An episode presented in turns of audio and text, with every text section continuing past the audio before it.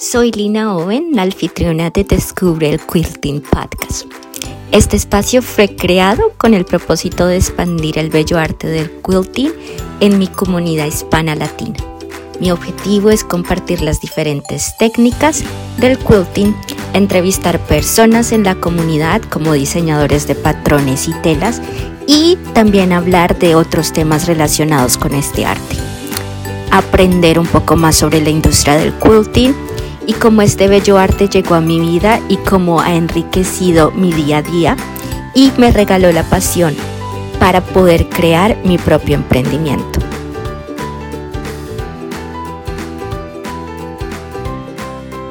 Hola a todos, bienvenidos al podcast Descubre el Quilting y el día de hoy tenemos una gran invitada. Tenemos con nosotros a Berna Mosquera de Vintage Pool y la verdad para mí es un placer tenerla ella aquí. De la manera en que nos encontramos fue súper única. Este, tomamos un curso juntas uh, para aprender a cómo crear patrones de quilting y luego conectamos. Yo no tenía idea que Berna sabía español y cuando lo descubrí, eh, supe que necesitaba traerla al programa y este, hacerle una pequeña entrevista para conocer un poquito más de Berna. Berna, muchísimas gracias por estar aquí y sin más preámbulos, bueno, pues te abro el micrófono para que te presentes y nos cuentes un poquito de tu historia con el quilting, cómo iniciaste el quilting, tu negocio y así. Bueno, muchas gracias Lina, muchas gracias por invitarme. Eh, tengo mucho gusto de estar aquí hoy con, contigo y de, poder hablar un poco de mi, de mi historia, de mi negocio, de mi amor de quilting y de todo creativo. Eh, me alegra mucho estar acá. Eh, le digo que para mí quilting empezó, em, no era una cosa familiar, yo no conocía a nadie que, que hacía el quilting, era solo una cosa que me intrigaba y entonces, un fin de año yo soy muy de hacer ah, metas y resoluciones cada fin de año y decidí que quería hacer algo nuevo, creativo y decidí que quería tomar un curso de quilting. Cuando comencé, yo pensé que solo iba a tomar un curso en alguna mm, escuela adulta cerca de mi casa, pero mi mamá eh, tenía su propio negocio, trabajaba en real estate, en venta de casas, y tenía una, justo tenía una clienta que, era, que, hacía quilting y que le dio mucha información de tres eh, tiendas muy bonitas que eran solo de quilting yo no sabía que ese mundo existía en ese momento y fui y las investigué y elegí una y tomé un curso y desde el primer día me enamoré. Me enamoré cuando entré a la tienda y vi todas las telas tan bonitas, todo a color, digo, el, la sección que tenía todos los azules, todos los rosados, todos los rojos, divino, divino, con, con acolchados de quilting eh, colgados por toda la tienda, eh, era otro mundo para mí y, me llamó mucho la atención porque tenía yo historia de, de coser, aprendí a coser de niña a los nueve años. Eh, mi abuela, que era de Guatemala, venía y vivía con nosotros seis meses al año y después regresaba a Guatemala.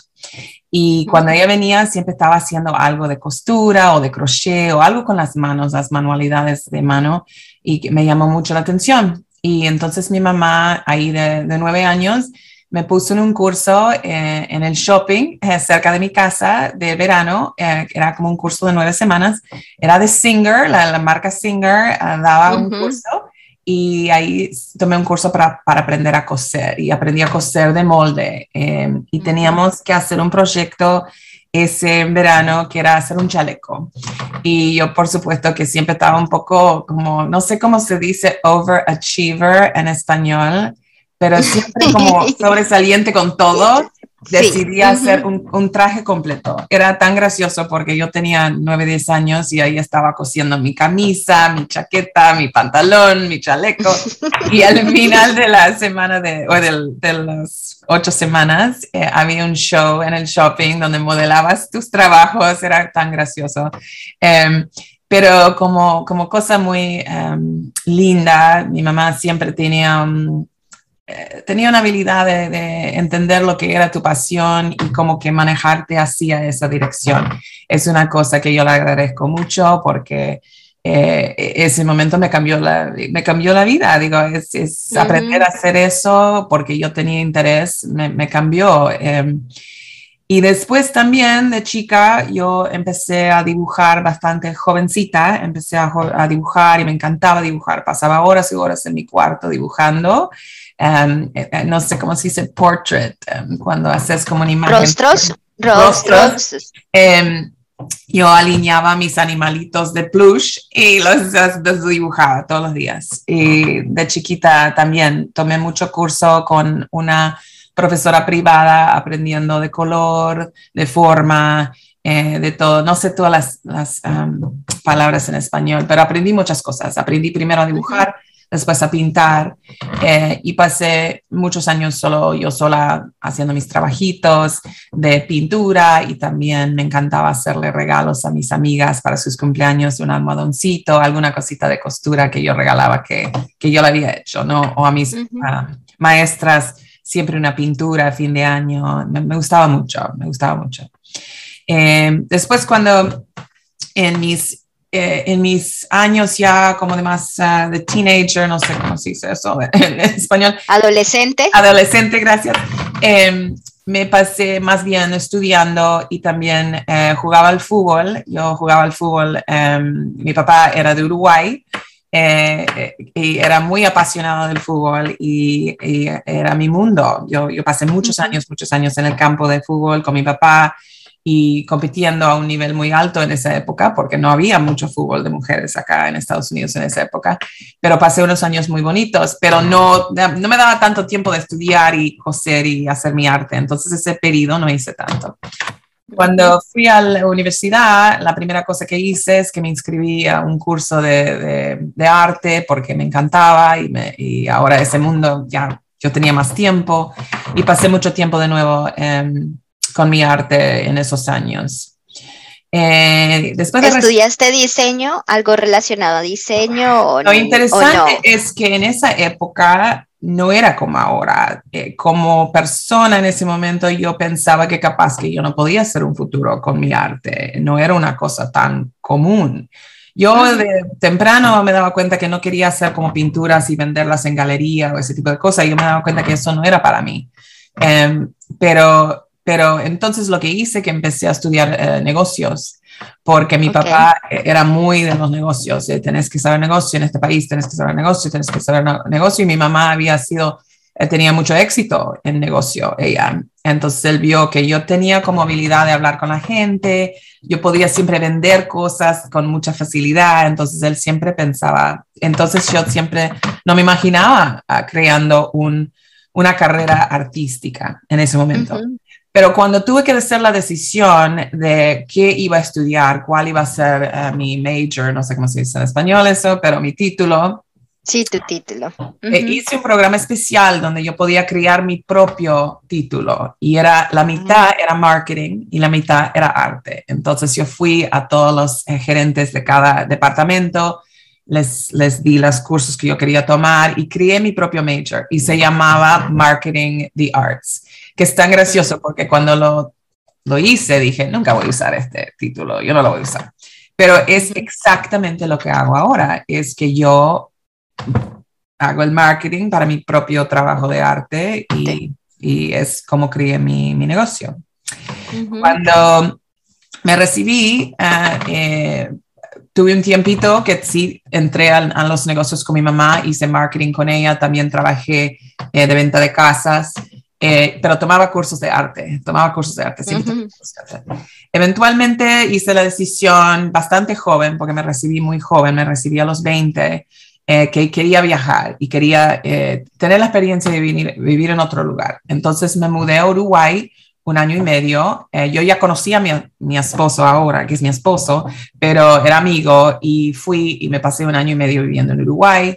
Eh, estudiando todo lo que ellos tenían para ofrecer. Estudié, estudié repostería, estudié importación, um, mis tías me enseñaron a, tejer, que yo no sabía cómo tejer, y Uruguay tiene eh, lanas divinas. Muchos tejidos, sí. Muchos tejidos muy bonitos, eh, pero no tenían quilting, no tenían eso, eh, que, no sé si todavía lo tienen, que, me tenía como intrigada ahora, ¿sabes? ahí, ahí, vamos. Ahí vamos, ¿no?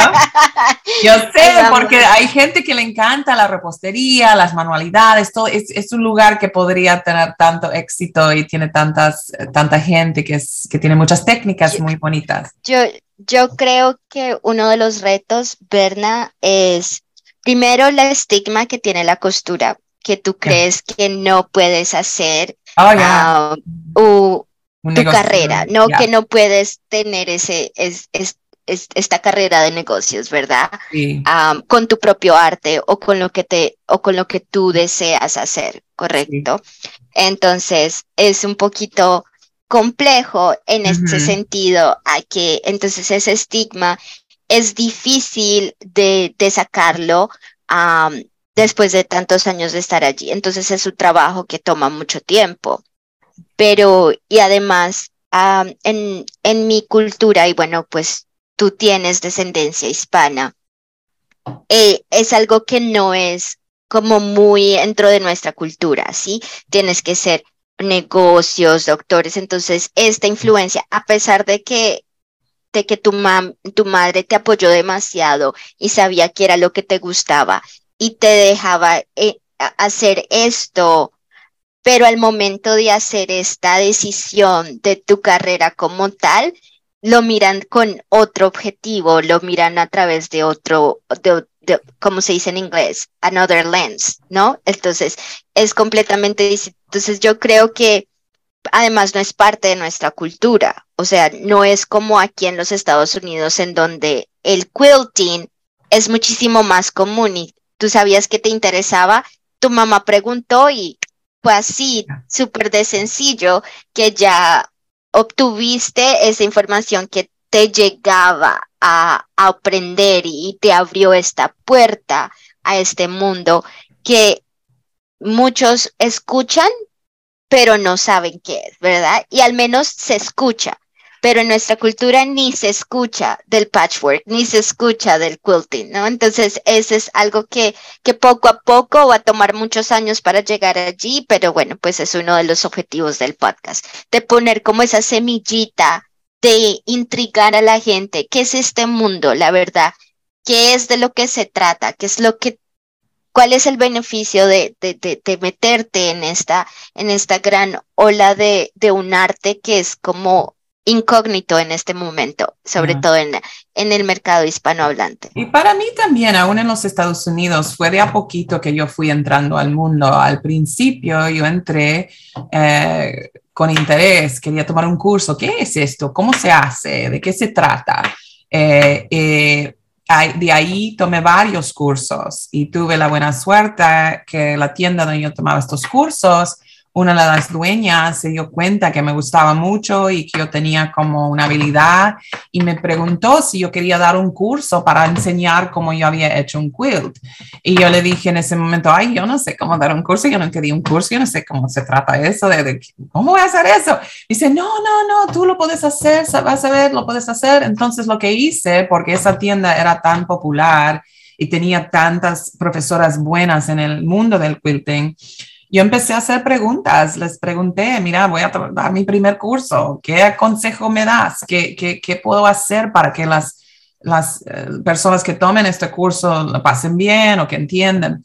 Ese primer curso tenía seis alumnas, dos eran las dueñas de la tienda y las otras cuatro eran otra. Yo estaba tan nerviosa en los primeros diez minutos, pero después de ya pasando 15 minutos me di cuenta que yo podía hacer eso, que yo tenía habilidad para enseñar y que estaba pasando bien y las los alumnas también estaban pasando bien. Em, yo creo que yo tenía una habilidad como a decirles, mira, yo también empecé acá, eh, de a poquito vas a mejorar, no te preocupes, no tiene que ser perfecto, tienes que disfrutar y yo también les podía solucionar problemas o contestarle preguntas. De ahí yo fui dando más cursos y más cursos y me estaba dando cuenta que se llenaban mis cursos. Eh, siempre tenía alumnas o alumnas que querían regresar y tomar el próximo curso y próximo curso. Y todavía en ese momento yo estaba haciendo los moldes de otros, como que yo encontraba un molde que me parecía interesante, les cambiaba los colores. Eh, a veces hasta le agregaba una cosita que no era del molde. Tenían que comprar el molde, pero yo también le daba mi dibujo para agregarlo lo que sea, mis cambios, ¿no?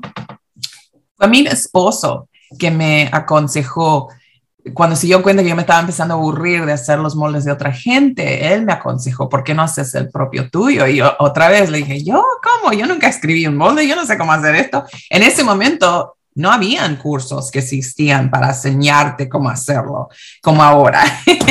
pero por suerte ahora hay un mapa. Bueno, pero es, sí, pero yo creo que Elizabeth es una de las pocas que ofrece esto. Ya, no es una cosa muy común. Pero eh, entonces yo aprendí a hacer ese primero, me tomó mucho tiempo, fue muy difícil. Em, el primero fue uber difícil, súper difícil, pero lo, enfrenté, lo hice de a poquito. Eh, en ese momento yo tuve una socia por muy poco tiempo, cortito tiempo, eh, como un año, em, y justo en ese año yo me embaracé con mi primer hijo, me di cuenta que que con la socia no era lo que yo estaba buscando y también yo precisaba tiempo para aprender a ser madre, mi mundo estaba cambiando, era muy difícil, un momento muy difícil como para comenzar. Pasando ya un par de años, mi hijo tenía un año y medio y ya estaba embarazada con el segundo.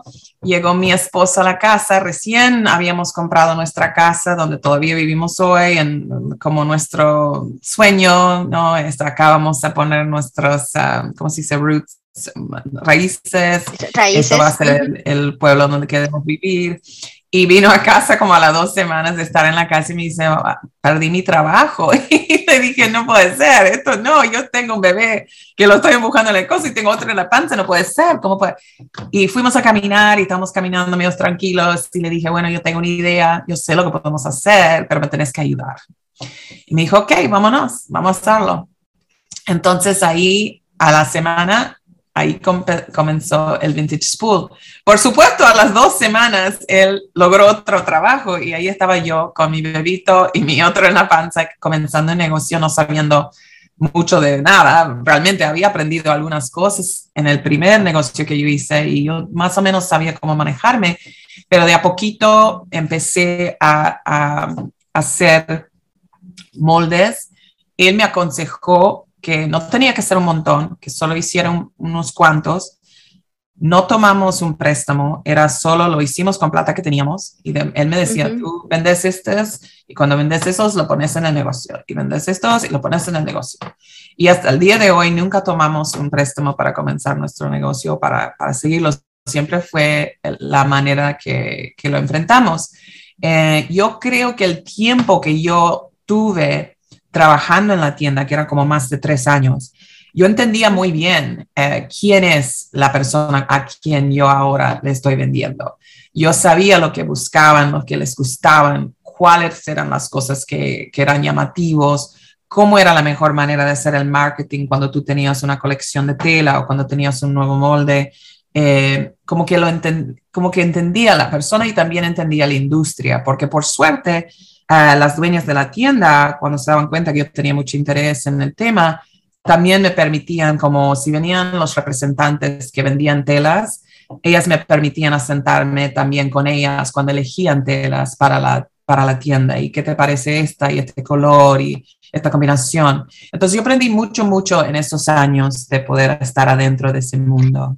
Qué bonita oportunidad, la verdad, qué bonita oportunidad que, que, que las señoras te, te es algo que es muy único y que la verdad como que no es, no, no es tan sencillo de encontrar y bueno. No, pero eh, también lo otro era tomar cursos. Yo cuando tomaba cursos, yo estaba siempre presente con otra gente que era como yo, que le gustaba el tema ¿Y qué nos gustaba? ¿De qué hablábamos? ¿Cuántas veces a la, semana podíamos tomar cursos? ¿Cuáles eran los proyectos que terminábamos? ¿Cuáles eran los proyectos que nos llamaban más la atención? ¿Por qué? ¿Qué era? Entonces yo, mi mamá siempre me decía que yo era como una esponja, que yo siempre como agarraba información y como que era una esponja, esponja, esponja y después yo usaba mi información.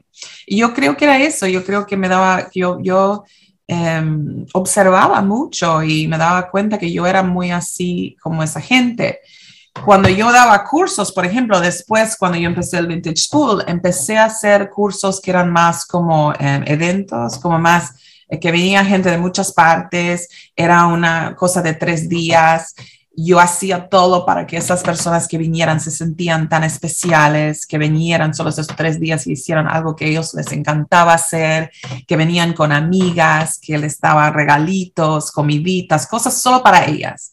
Y yo creo que que teniendo todo ese tiempo en cursos y todo, yo me daba cuenta cómo hacer eso también. Cómo, ¿Qué es lo que le llama a la gente como nosotras, que nos encanta las manualidades o poder hacer cosas creativas? te dabas cuenta de lo que no solamente tú, sino lo que tus compañeras les atraía del curso, este, algún detalle, ah, la forma en que ella se estaba comunicando, de que la el instructor como, como era, uno es mejor que otro, uno como que más, más te llega, más o ese tipo de cosas. Entonces, estabas observando. Ya, también, por ejemplo, cuando yo aprendí a hacer el applique o la, el, ¿cómo se, dice en español? Um, no, no, la verdad no creo que, existe una.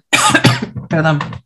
Eh, la profesora que yo tuve en ese momento era muy rígida y para mí fue difícil aprender porque ella era tan rígida y yo sentía como que ella hacía un trabajo precioso, pero a mí me puso como muy nerviosa para poder hacerlo. Y yo me di cuenta que eso no era la mejor manera de aprender, que es mejor cuando una profesora te da permiso de hacer errores, te da permiso de intentar y no ser perfecta desde el primer momento. y también me di cuenta de una cosa dando cursos. Yo soy muy perfeccionista. A mí me gustan las cosas muy, muy detalladas, pero no todo el mundo es así. Hay gente que está perfectamente bien si algo no está perfecto. Y cuando yo me di cuenta de eso, y yo solo me relajé un poquito y trataba de observar la alumna y decir, ok, esta persona, ella está contenta, está feliz, le gusta su trabajo. Yo no le voy a meter mano ahí y decir, mira, acá no está perfecto, porque eso no es lo que ella precisa, ello, no es lo que ella está buscando. Hay otras que, oh, le molesta porque mira, mi curva, la, la curva no está perfecta, quiero ver cómo arreglo eso. Y yo le digo, pero es otra vez, como crear un mundo donde ellas están aprendiendo, que se sienten que me pueden preguntar sin tener miedo, que se sienten como cercanas, no, no es como que si yo estoy acá y ellas están acá, somos todas iguales en el sentido que solo todo el mundo empieza en el mismo lugar. ¿No? Todo el mundo empieza con cero y de a poquito va agarrando su información para ir aprendiendo algo, ¿no? Para algunas, se convierte en una pasión, se convierte en una carrera, pero hay mucha gente que no quiere esto como una carrera, pero igual le da mucho placer aprender a hacerlo y poder hacer cosas para sus familiares, sus amigos, o solo pasar el tiempo. Es, es una cosa muy tranquila poder estar creando algo con las manos, ¿no? Entonces yo creo que eso también, eh, eh, yo tengo muchas alumnas, por suerte, que me han seguido, me han seguido mi carrera desde el principio, soy, soy muy fiel en el sentido que, que, han soportado mi negocio por muchísimos años. Yo las agradezco mucho, pero también las siento como amigas, como amistades. Eh, es un mundo muy especial, con gente muy especial, el mundo de quilting. Eh, y, lo mismo con otras diseñadoras o otras profesoras. Eh, es, es, lindo conocer la gente y, y compartir este mundo de quilting. ¿Ya cuántos años llevas con tu negocio de, de Mira, yo empecé Vintage Spool en el 2004 porque era el año que nació mi hijo chiquito y él recién cumplió 18 años en diciembre. El año que viene eh, van a ser, entonces estamos en el año 19, el año que viene van a ser 20 años. Empecé al quilting en el 96, que es el mismo año que yo me casé entonces, 27 años con, con hacer quilting, pero mi negocio propio desde el 2004. Entonces, ya casi 20 años, casi 20 años. ¡Wow! Ya, mucho, mucho tiempo. La verdad que sí, muchísimo tiempo. Lo interesante es como nosotros nos conocimos, es que ahora el mundo de quilting y también el mundo creativo ofrece tantos cursos y tanta información y tanta tecnología nueva que yo sentía que era muy importante, que yo, eh, porque yo no, yo, no, yo no he terminado todavía, yo todavía tengo cosas para hacer y me doy cuenta que el, el nuevo quilter es, es otra persona, eh, tienen otros intereses, tienen otras técnicas eh, y es importante que yo también aprendo lo que está disponible en este mundo ahora. Ha cambiado mucho desde que yo empecé. Antes de que tomaras el curso, ya estabas, este, ya, ya manejabas eh, EQ8 y Adobe Illustrator. Ok, entonces eh, el EQ8 yo lo había tocado muy poquito. Cuando recién salió, yo compré el programa, pero yo trabajo en un Apple, en, Macintosh, y en esa época no tenían para, para eso. Entonces yo intenté con la computadora que tenía, pero tenía sus limitaciones. Entonces yo no lo toqué mucho. Eh, yo hacía más mis trabajos eh, a mano en, en uh, papel eh, de cuadritos, ¿cómo se llama? Eh, graph, sí, graph paper, sí, este, um, hojas cuadriculadas. Sí, sí, hacía más bien mis trabajos así, mis dibujos en papel. Eh, entrando al curso de Elizabeth, em, ah, yo manejaba InDesign y sí tenía, tenía técnica de Illustrator, pero lo que me dio el curso es que me trajo EQ8 y me puso los tres combinados y como que me, me, ayudó con el workflow, no sé cómo decir eso en español, pero básicamente... Tu flujo de trabajo. Mi flujo de trabajo, yo creo que pudo combinar todo. La otra cosa que muchas cosas, yo por ejemplo, eh, social media en Instagram, por ejemplo, estoy solo ya creo casi dos años, en mayo va a ser dos años en Instagram, no pasé mucho tiempo. Entonces había muchas cosas que estaban pasando en Instagram que me intrigaban pero yo no estaba exactamente segura qué es eso. No, no entiendo lo que estaba haciendo porque yo no lo conocía. Entonces yo también por esa razón quería como, um, oh my goodness, immerse, no sé cómo se dice, eh, como conocer otra gente que estaba ya haciendo ese tipo de cosas y hacer preguntas y como ese curso tiene el Facebook group que podemos sí, Facebook, hacer preguntas y, y, mostrar tus proyectos y, y como um, como soportar cada uno en sus, en sus caminos, ¿no? Sí, apoyarnos a todos. Apoyar, ya, es, es, comunidad yo creo que es súper importante, especialmente saliendo del pandemic, donde era eh, tan aislado y yo también estando en California tuvimos aislados muchos, muchos años. eh, fue difícil porque mi mundo de negocio cambió, cambió mucho. Yo antes hacía varios shows al año, hacía varios eh, cursos que eran retreats al año, que eran en persona, y, eh, caímos en una situación donde no podíamos hacer nada de eso. Entonces, comunidad por grupos, yo creo que vino a ser muy importante, muy importante. Eh, cuando la pandemia sucedió, cambiaste al formato de dar este, clases online y diste cursos online, hiciste retiros online o... Por ahora no hice ningún curso online. Dejé de dar cursos y me, me concentré en diseño. Ese primer año eh, remodelé mi espacio donde yo trabajo en el primer mes y después me concentré en diseñar, diseñar, diseñar. Eh, lo otro que fue difícil es que yo tenía mis dos hijos. Yo, yo me fui de tener una, una, situación donde yo trabajaba en mi propio espacio mientras mis hijos estaban afuera de la casa a un momento que estaba todo el mundo en mi casa, en mi, en mi espacio. Y fue, eh, me distraía mucho porque era una constante. Oh, ¿Qué vamos a almorzar? O entraban a hacerse algo de comer o era como una, una interrupción constante.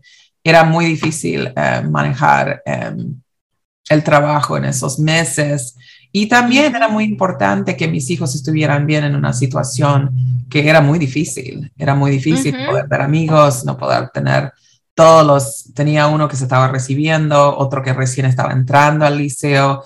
Eran, eran momentos muy difíciles, no era fácil. Lo fuimos enfrentando poco a poco, eh, pero no era, no era algo simple, eh, que digamos. Entonces, en esos y también eh, justo antes de que del pandemic, yo había perdido uh, mis dos padres.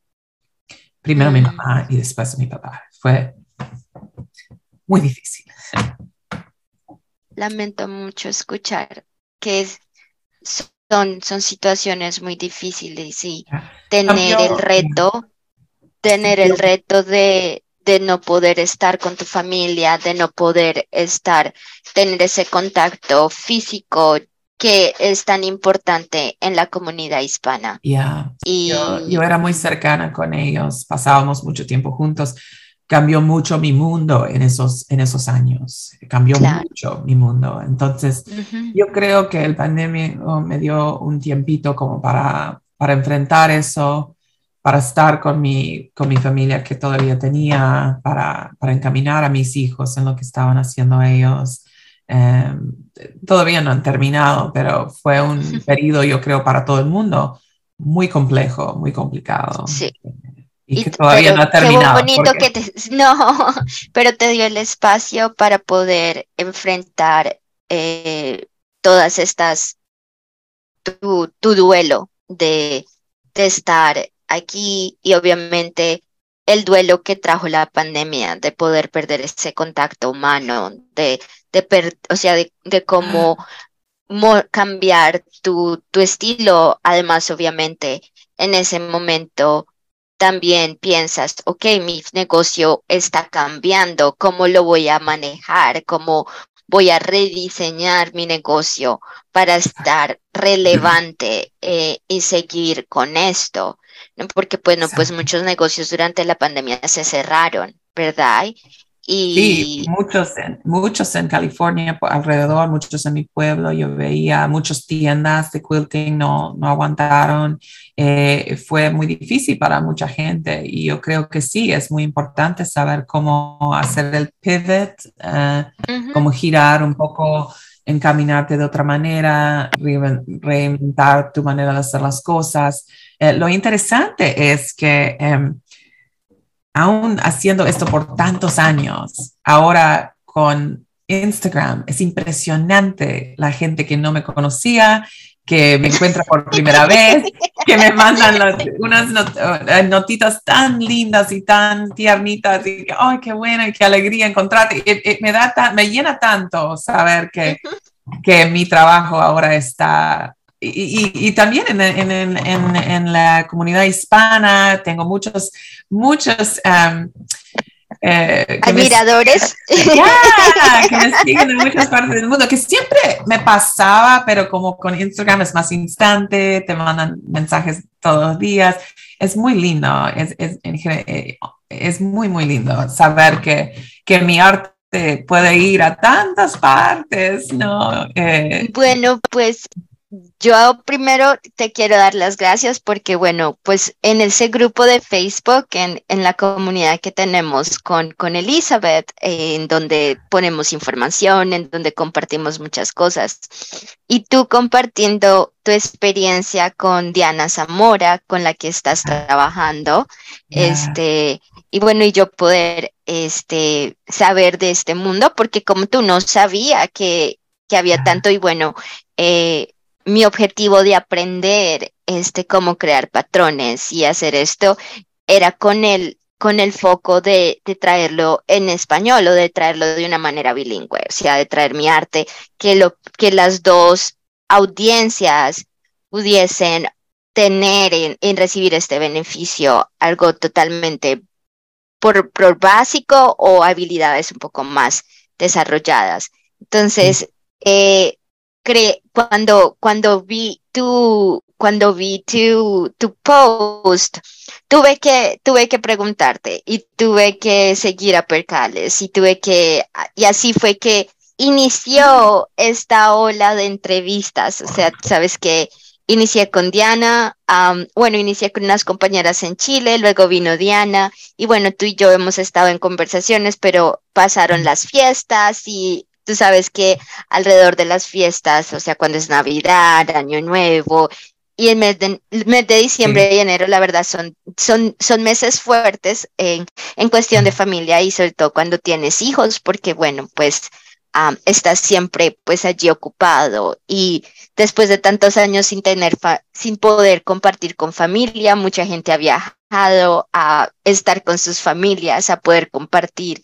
Entonces, eh, para mí es, es, fue muy especial que lo hayas compartido y que, y que en verdad abras, te abras a, a esta nueva comunidad que, que es, no es una nueva comunidad, es esta comunidad hispana que le encantaría tener acceso a, a tus bellos diseños y a, a, a tus bellos proyectos en su idioma. Yo creo que uno de los, o, o, el común denominador que he encontrado al hacer estas entrevistas es que las personas que han empezado sus propios negocios y han empezado a tener estas tiendas de quilting en la comunidad hispano-latina es porque manejan el idioma, que manejan el inglés, pueden aprender en el inglés y luego tienen la habilidad de desarrollarse. Pero esto es lo que me da a mí una gran claridad de que si tenemos esto disponible al 100% en español, vamos a tener un crecimiento muchísimo más grande, porque no vamos a tener esa barrera del idioma. Vamos a tener un arte que va a estar estandarizado en nuestro lenguaje, ¿correcto? En donde podemos hacerlo y que no, ah, es que, y, mucha, y muchas personas ya estás aprendiendo algo nuevo, ya es difícil lanzarte y tomar esa, es como ese salto de fe, ¿verdad? A, a, querer aprender algo nuevo, pero le agregas algo o una, una segunda dificultad que es barrera del idioma, pero poderlo hacer de una manera más fácil, yo creo que es un beneficio muy bonito. Uh, y sobre todo para, no, para todas las comunidades hispano-latinas que viven en los Estados Unidos como nosotros o en el resto de Sudamérica y Europa y los países que hablen español, que puedan aprender de esta manera. Yo, yo, sé que España sí tiene um, un, una gira bastante grande y, yeah. y para mí fue, es interesante porque te cuento mi historia. Yo empecé con el podcast hace muy recientemente, apenas llevamos, vamos a completar este 17 episodios. Entonces, Uh, llevamos muy poquito, pero he tenido el gran honor de entrevistar a Vanessa Vargas de Crafty Gemini.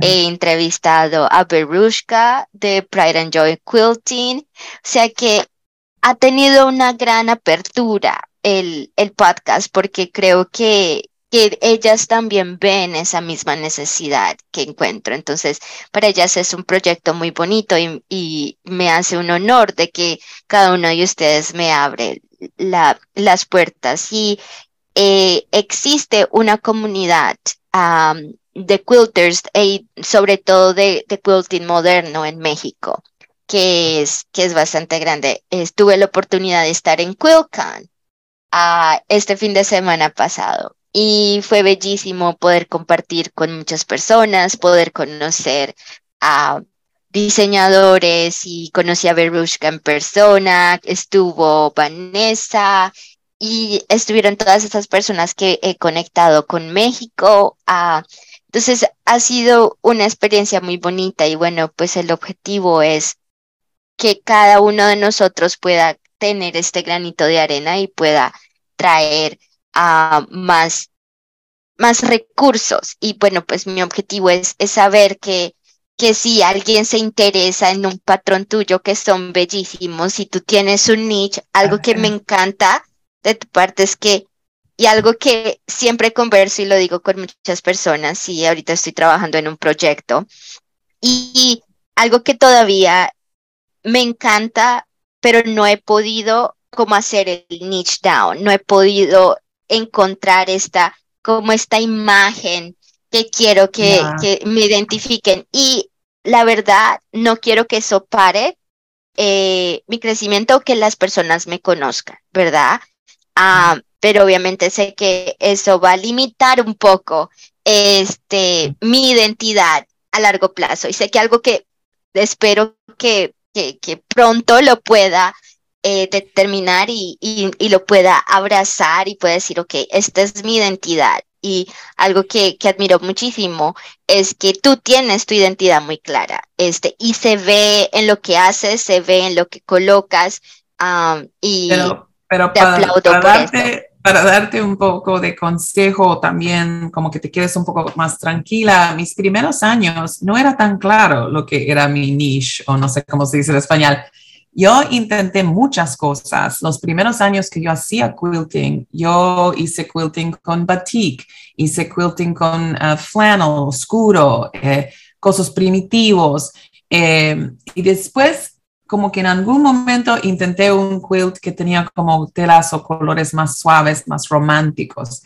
Y en ese momento yo me sentí como viva, como que me, ah, quiero hacer otro y otro y otro cuando yo aprendí a hacer el applique a mano, yo, los primeros años, yo puro por máquina, por máquina, lo más pedacitos posible, mejor. Me encantaba unir los pedacitos y a ver qué tan complejo lo puedo hacer.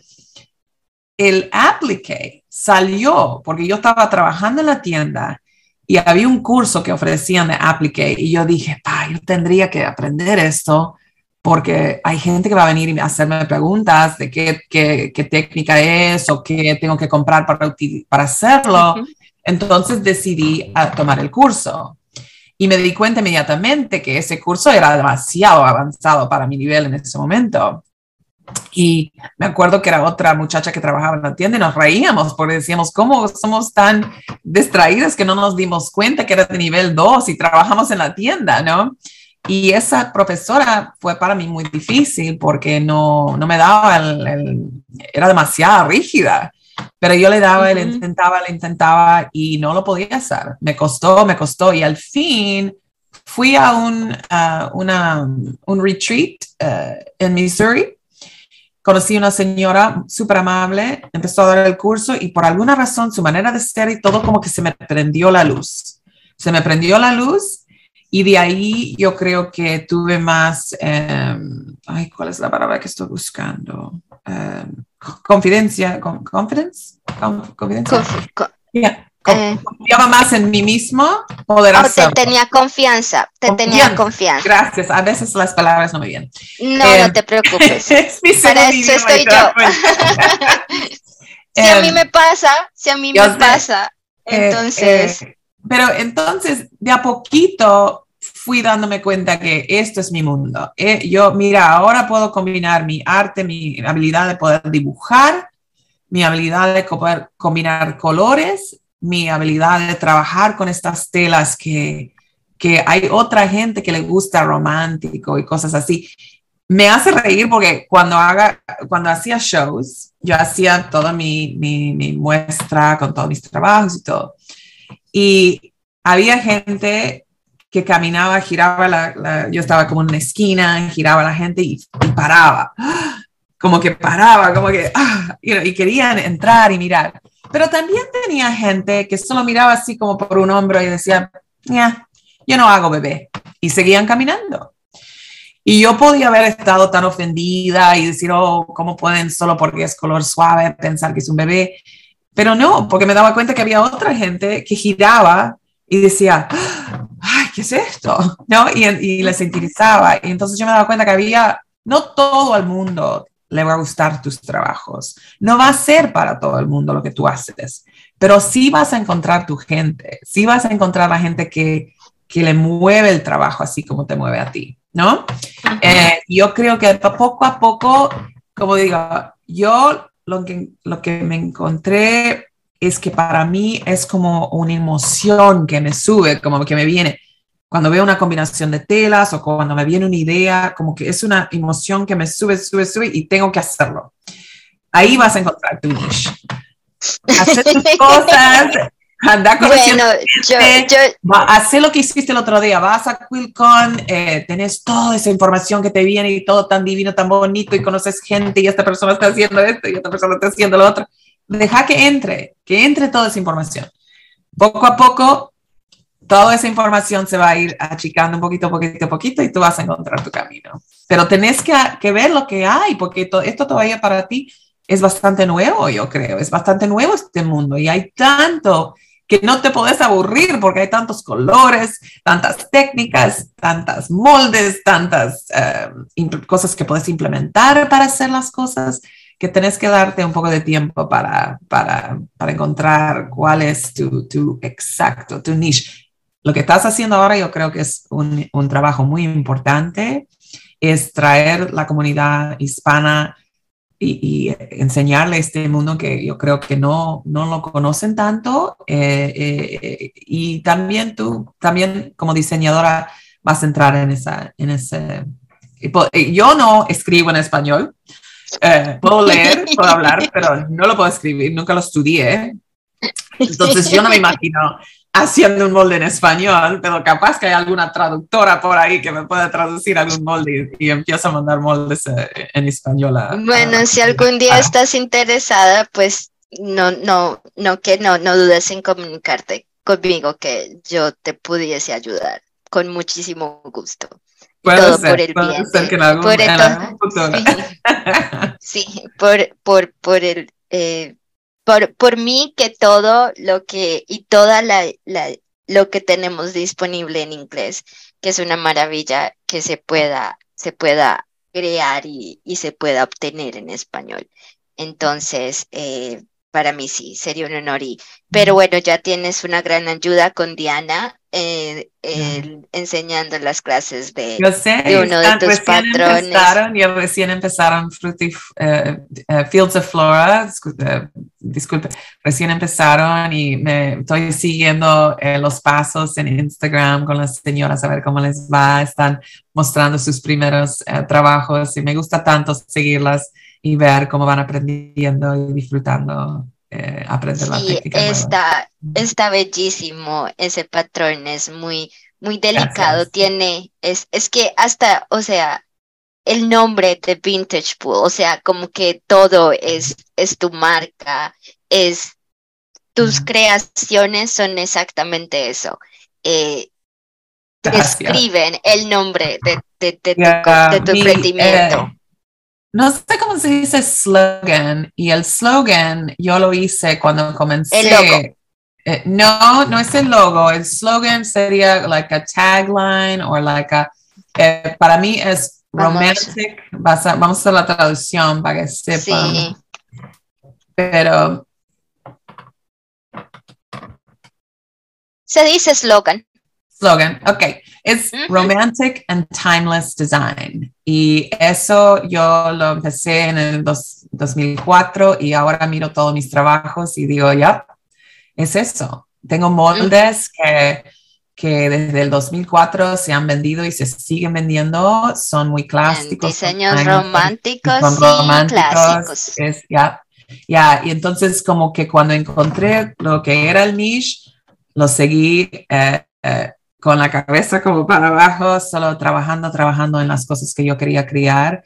El Fields of Flora um, era una idea que yo tuve hace mucho tiempo, que hasta hace mucho tiempo que yo no trabajo con asistente, pero yo le decía a mi asistente algún día voy a hacer este quilt y hasta que me dijo un día, ok, deja de hablar porque hace años que me estás diciendo que vas a hacer ese quilt. Entonces, cuando realmente lo logré, dije, ok, lo hice, porque era una idea que yo tenía por tantos años que lo quería hacer y eventualmente subió para, para la parte de arriba de la lista y lo, hice con, y, me dio mucho placer trabajar en él, la verdad. Eh, eh, fue muy... Es como tu bebé. Ya, pero hay algunos moldes que salen así fácil, fácil, solo de la idea al dibujo, a elegir la tela, a la construcción. Hay otros que, oh my goodness, que no salen tan fácil. Estoy trabajando en uno ahora que hace años que tengo una idea y ya van varias veces que casi lo dejo, casi lo dejo porque digo, no, esto no puede dar tanto trabajo. Y no, lo enfrento otra vez, lo enfrento otra vez. Todavía no he mostrado nada de él por, la, por el miedo que sí voy a decidir, no, esto no lo voy a poner al mercado. Pero por eso no lo he enseñado todavía. pero ya falta poco, creo, no sé. Sí, no, pero, pero qué éxito que, que, hayas, que hayas logrado, porque es, y no es para todos, no, o sea, yo, algo que aprendo y digo, hay personas que que su que no tienen específicamente un niche, como Crafty Gemini. Ella no tiene un niche, ¿verdad? Ella le apasiona el aprendizaje. Entonces, su niche es eso, es enseñarles a sus personas un poco de todo. Entonces, es algo completamente distinto, o sea, ella lo ubicó de una manera completamente distinta. Entonces, yo pienso esto, yo digo, ok, entonces, tal vez Pinich va a ser algo que yo no pienso, tal vez ya, ya actualmente he logrado mi niche. Crearme y dejarme en la comunidad hispanohablante, ¿verdad? Crear esto, entonces es, es, es, es concentrarme en crear material en esta área, no necesariamente crear. Eventualmente encontraré, identificaré esos colores que más me vibran y, y que ahora sí, porque, porque bueno, pero pues va a ser un proceso. Entonces, sí, a veces trato y digo, ok, es lo que estoy aprendiendo y como tú soy como esponjita, quiero aprenderlo y asimilarlo todo y, ir como, como extrayendo lo que más me llama la atención a mí como persona, que es lo que a mí me gusta y que yo podría entregarle a las personas. Bueno, pues para mí fue un placer, Berna, poder conocerte y tu historia. Este, me encanta que, bueno, ya llevas 27 años en, en, en el quilting, en el área del quilting, conociendo el quilting y ya casi 20 años con tu propio negocio. La verdad que wow, me, me asombro y me quito el sombrero porque la verdad pues es una labor muy grande, ya que un emprendimiento no es para todo el mundo, pero tienes la gran y, y tenemos la gran fortuna de que lo que, lo que hacemos, ¿verdad? Nos, nos gusta tanto que no se siente tan como si fuera tanto trabajo, ¿verdad? Nos, si estamos trabajando, pero al mismo tiempo nos está nutriendo espiritualmente, entonces no es un desgaste emocional o físico y es como, es trabajo, pero también lo utilizamos de manera de, de, de encontrar nuestro propio tiempo, entonces es, es, algo completamente distinto y yo creo que por eso a veces es difícil de tener esa mentalidad de que sí puedes tener tu propio emprendimiento ah. en el arte, con manualidades, con este tipo de arte que es completamente distinto y sale del esquema tradicional de lo que tú piensas que un emprendimiento o una carrera profesional puede hacer. Ah, no, son, son casi 20 años, no ha sido sin trabajo, yo trabajo casi todos los días, pero he logrado muchas cosas en mi negocio, en mi carrera, con mi arte, eh, con la gente que yo he conocido.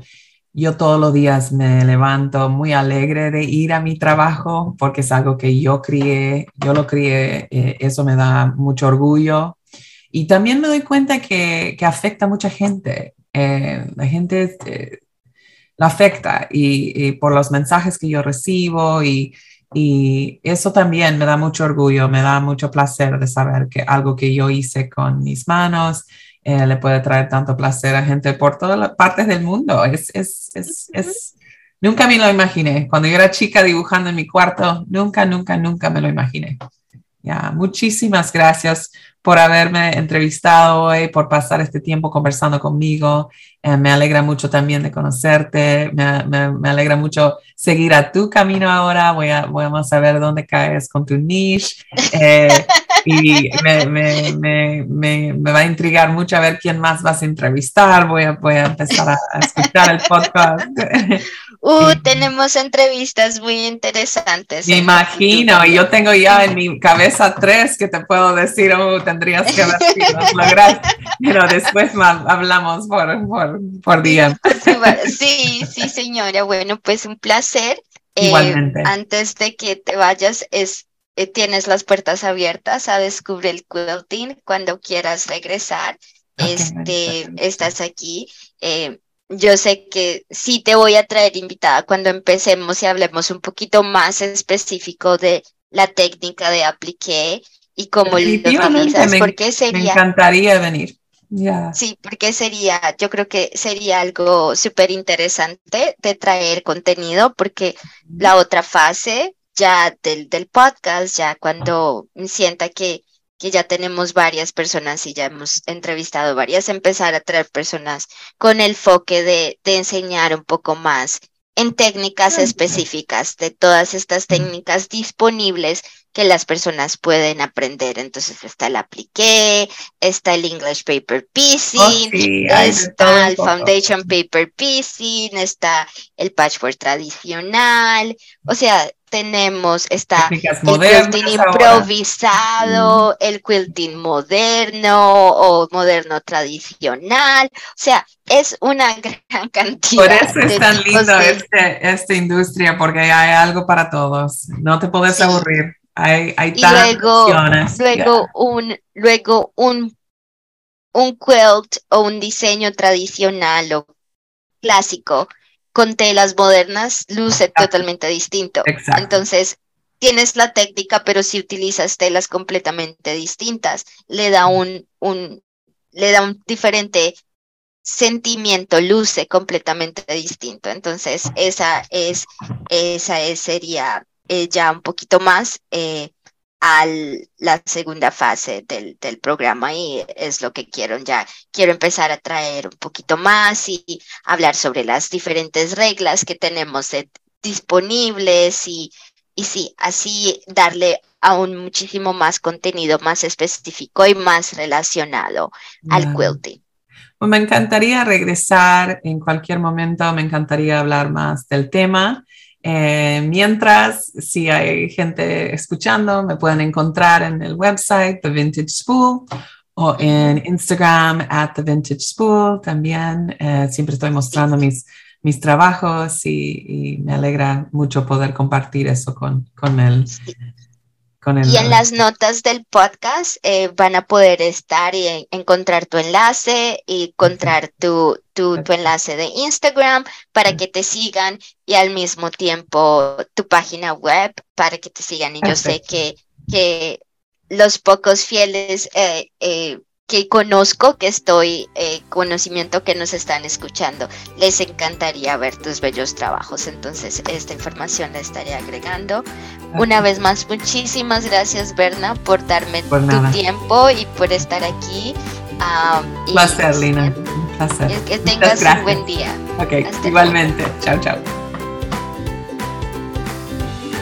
Muchas gracias por acompañarme en este nuevo episodio y en verdad espero que hayas disfrutado de este nuevo contenido que preparé especialmente para hoy. Y les tengo una petición súper especial y me gustaría y me ayudaría demasiado que me dejaras un review o comentario del podcast. Esto es primordialmente para que otras personas como tú puedan llegar a escuchar este podcast para seguir creciendo el bello arte del quilting en nuestra comunidad hispano-latina. Y nunca olvides de seguir descubriendo el mundo todos los días. Gracias.